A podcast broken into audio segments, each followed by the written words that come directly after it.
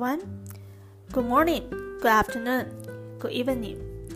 今天呢，我们要分享一集简单的案例。有一家跨国厂商释放出的讯息，总是和分公司不一致。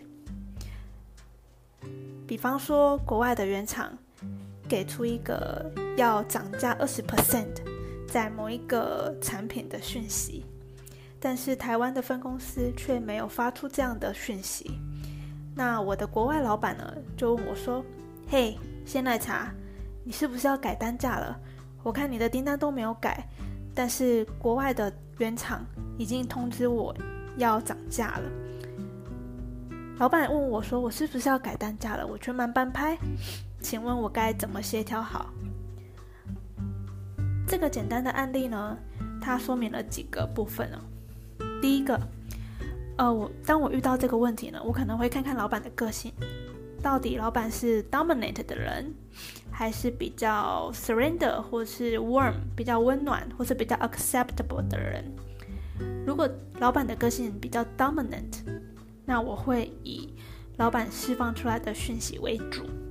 既然国外的原厂都跟我的老板直接说，哦，某个产品要涨二十 percent 的，那我就会去。跟台湾的分公司再次确认这个消息的来源以及真实性，以及 effective date 什么时候适用于这个新的价格？那为什么台湾的分公司都没有释放这个讯息出来给我呢？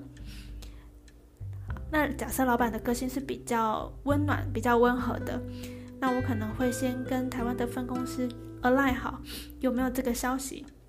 是不是台湾的公司忘记给我了？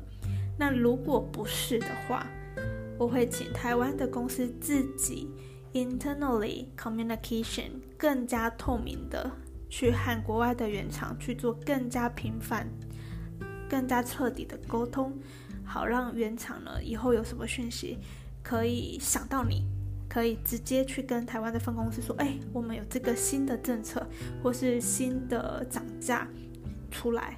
可以让台湾的分公司不会有这个 timing gap 出现。当然，这个案例呢也会看厂商的强势程度以及不同地区的角色。假设这个家厂商他在国外呢是负责和国外的老板做一些呃 contract 或是 negotiation 或者是 agreement 等等 business model 的协商协调或谈判。那台湾的分公司只是和台湾的像我这些呃 operation 的人去做下单、请款、追料或者是 operation supply chain 的事情。那可能美国分公司第一时间不会想到说哦要通知台湾，但其实要让美国的总部去了解说你的政策释放出来以后。第一个会影响到的就是 operation 的人，因为 operation supply chain 他要去修改可能 open order，或者是要去马上在系统上面更改最新的单价，不要让之后陆陆续续下出来的订单价格都错误了。这个是要让美国的呃厂商啊意识到这件事情。最后呢？我会对于自己工作的掌控权和 ownership 去做一个 review。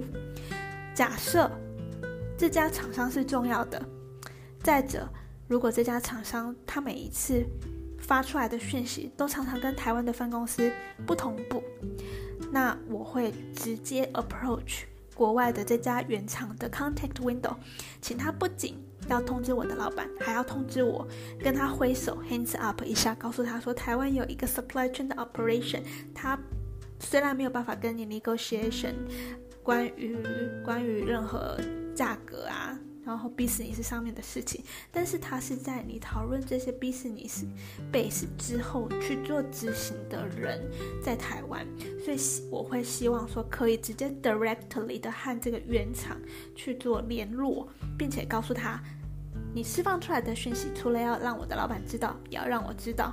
更好的是会也可以让你的台湾分公司知道，因为这样子才可以让你们谈判出来的结果或者是合约有效率的同步并行。好了，这是我今天简单的分享案例。嗯，如果有任何其他想法，也欢迎你们让我知道。谢谢大家，晚安啦。